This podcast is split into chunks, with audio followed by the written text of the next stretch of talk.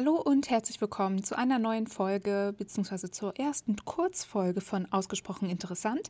Ich heiße Verena und ich habe mir überlegt, es gibt so Themen, die kommen immer mal wieder zur Sprache.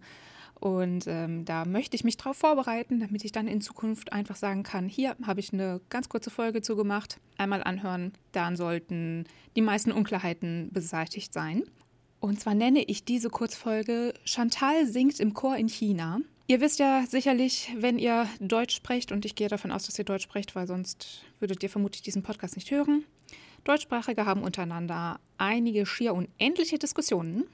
Darunter, wie man das Kerngehäuse vom Apfel nennt, ob man Berliner essen kann, ohne sich des Kannibalismus schuldig zu machen und wie man die Buchstabenfolge CH am Silbenanfang ausspricht. Zumindest um die Beantwortung der letzten Frage soll es hier jetzt gehen. Ich denke, wir können uns alle einigen auf Chor und Chlor, also die Aussprache von CH als stimmloser velarer Plosiv.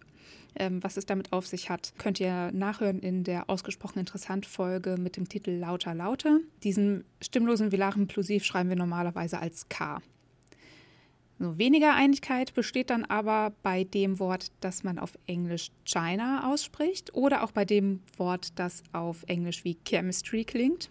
Also hier gibt es dann die Varianten China, China und China, beziehungsweise Chemie, Chemie und Chemie. Ich werde jetzt der Einfachheit halber die Variante nutzen, die mir selber am geläufigsten ist, es sei denn, ich spreche spezifisch über eine andere. All diese Wörter sind Lehnwörter, das heißt, sie sind über eine andere Sprache ins Deutsche gelangt.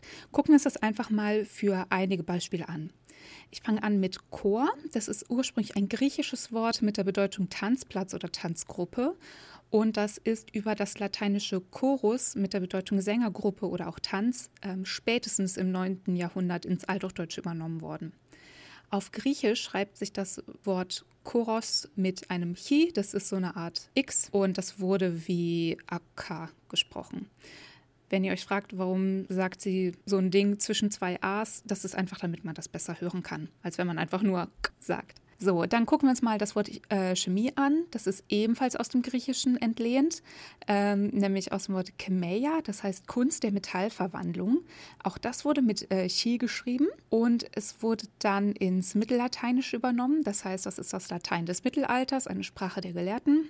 Äh, da hieß es dann ähm, Chemia und ist dann ins Deutsche übergegangen. Es ist ab dem 17. Jahrhundert belegt und ähm, wird vor allem seit 1750 verwendet. Das ergibt Sinn. Das ist nämlich, ähm, fällt zusammen mit der Zeit der Aufklärung.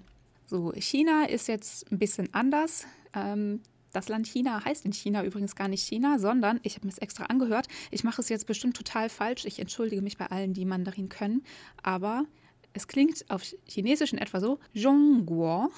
Äh, das heißt Land der Mitte. So, es gibt aber mehrere Erklärungsansätze dafür, warum China in großen Teilen der Welt eben unter einem Namen bekannt ist, der so ähnlich klingt wie China. Möglich ist zum Beispiel die Benennung nach der Qin-Dynastie, die im dritten Jahrhundert vor Christus den ersten Kaiser von China stellte.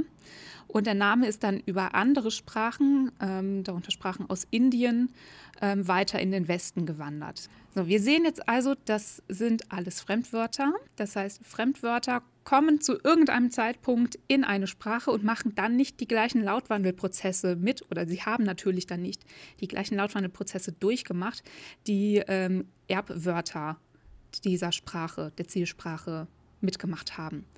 Erbwörter ähm, sind normalerweise so der, so, ja, der Grundwortschatz. Dazu gehören die meisten Bezeichnungen für Körperteile, für Himmelskörper, für Familienmitglieder, kleine Zahlwörter und so weiter. Ab dem Zeitpunkt der Entlehnung können Lautwandelprozesse das Wort dann auch verändern.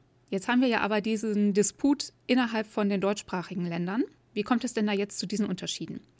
Das ist Dialektgebiet bedingt. Also bei den aus dem Griechischen entlehnten Wörtern, ähm, ja, Chor, äh, Chemie, Chlorophyll, Orchester, Charisma und so weiter, wäre es schon denkbar, dass man das überall in der deutschsprachigen Welt mit einem Plosiv ausspricht, das heißt mit ähm, ja, einem K. Aber hier kommt dann in mittel- und norddeutschen Sprachvariationen ein Lautwandel ins Spiel. Und der hängt davon ab, welcher Laut auf die Buchstabenfolge CH folgt. Entweder bleibt es dann eben beim Plosiv, das heißt beim K, oder der Laut wird zum Frikativ. Ein Frikativ ist so ein rauschender Laut, in diesem Fall eben ähm, das, das Acha oder das Ascha. Wir haben als Vorderzungen- und Mittelzungenvokale I, E und A und als Hinterzungenvokale U und O. Bei den Vorder- und Mittelzungenvokalen wird das CH zum Frikativ. Und warum? Weil der Frikativ Acha weiter vorne im Mund gesprochen wird und die Zunge hat dann einen kürzeren Weg. Und bei den Hinterzungenvokalen bleibt es dann beim Plosiv. Ähm, der wird nämlich auch weiter hinten im Mund gesprochen. Also darum heißt es in Mittel- und Norddeutschland Chemie. Dieser Frikativ ist näher an dem E dran, aber es heißt Chor, weil das AK, der Plosiv, ist näher am O.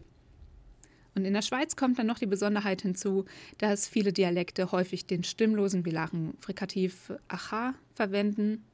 Dann sagt man auch äh, Chemie. Jetzt wissen wir, warum man den Unterschied zwischen Chemie und Chemie hat. Warum sagen dann viele Leute, dazu höre ich auch, Chemie? Das liegt daran, dass in vielen mitteldeutschen Dialekten das Acha durch Ascha ersetzt wird. Und dadurch kommt es eben zu Aussprachen wie Chemie und China, aber eben nicht Schlor, weil da der nächste Vokal ein Hinterzungenvokal ist. Es ist also nicht sinnvoll, eine Variante davon als richtig und eine andere als falsch zu bezeichnen. Ähm, sprachliche Varianten sind einfach eigene Systeme mit ihren eigenen Regeln. Das ist so ein bisschen wie zu sagen, eine schwarze Katze ist richtig und eine Tigerkatze ist falsch. Dabei sind das halt einfach unterschiedliche Katzen. So, und was ist dann mit Wörtern wie Charme, Chauvinist oder auch Namen wie Chantal? Das sind französische Lehnwörter. Die sind im Deutschen jünger als die griechischen Lehnwörter oder auch ähm, das Lehnwort China.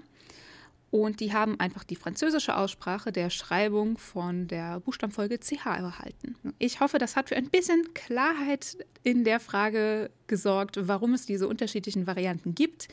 Lass uns einfach festhalten, das ist alles richtig. Das hat alles schon sein System. Und am Ende zählt bei Sprache habe ich mein Gegenüber verstanden? Ja oder nein? Wenn nein, fragt man einfach nochmal nach. Aber ich glaube, das Verständnis scheitert nicht daran, ob jemand China oder China sagt. Danke fürs Zuhören und bis zum nächsten Mal. Tschüss.